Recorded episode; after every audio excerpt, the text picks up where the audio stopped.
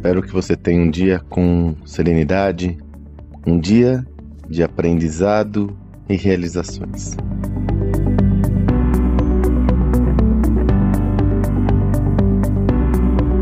Começamos ontem o nosso desafio do negócio de crescimento escalável, que são quatro aulas que nós apresentaremos justamente sobre o tema mostrando como você pode construir um negócio de crescimento sustentável, escalável.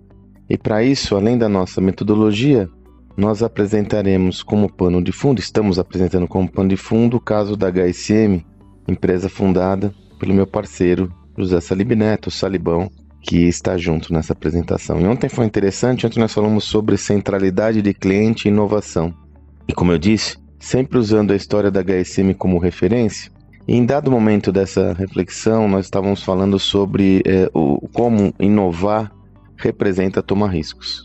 Inovar representa tomar riscos. O risco deve ser ressignificado porque, sobretudo no Brasil, na nossa cultura, o risco está muito associado a fracasso. E o risco é uma falha.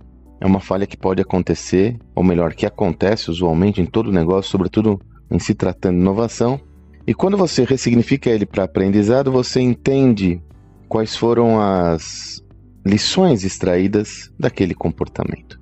É sobre isso que a gente fala. Porém, o Salib, de novo, né, ao largo da sua experiência como empreendedor, como eu disse, ele fundou uma das principais empresas de educação executiva do mundo, a HSM, ele trouxe uma referência fundamental entendendo que o risco faz parte do exercício do, empre do, do empreendimento, do empreendedorismo, entendendo que devemos ressignificar o risco, a falha, como aprendizado, nós também temos que ter um entendimento que o empresário, o empreendedor, o líder de sucesso, ele acerta mais do que erra. Então é interessante essa dicotomia onde eu, ok, eu aprendo com erro, mas eu tenho que mitigar a possibilidade que ele aconteça no meu negócio para que eu tome mais decisões assertivas em detrimento daquelas que não vão contribuir com o progresso e evolução do meu negócio. Há uma aparente contradição nessa fala, mas ela não existe.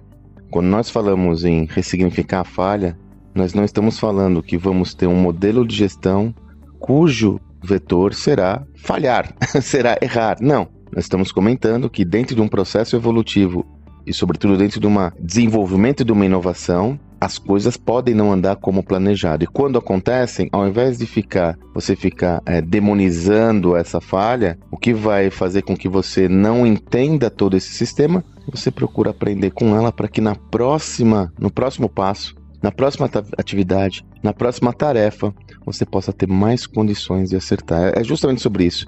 É tão simples quanto isso. E aí vem uma lógica que eu já trouxe para você aqui como referência. Quando você for tomar uma decisão, sobretudo uma decisão de um novo projeto, de uma inovação, de um novo negócio, calcule todos os riscos inerentes a esse passo. Procure mapear todos os riscos, divida esses riscos em de alta intensidade, de alto, é, alto, alto impacto, médio impacto ou baixo impacto e já crie possibilidades de plano de ação caso ele aconteça. Talvez existam uns que você não pode ter nenhuma ação imediata, mas você mapeando-os, você já tem uma perspectiva concreta da evolução daquela ideia. Então, assim, o erro deve ser ressignificado para aprendizado, mas nem por isso eu tenho que errar mais do que acertar.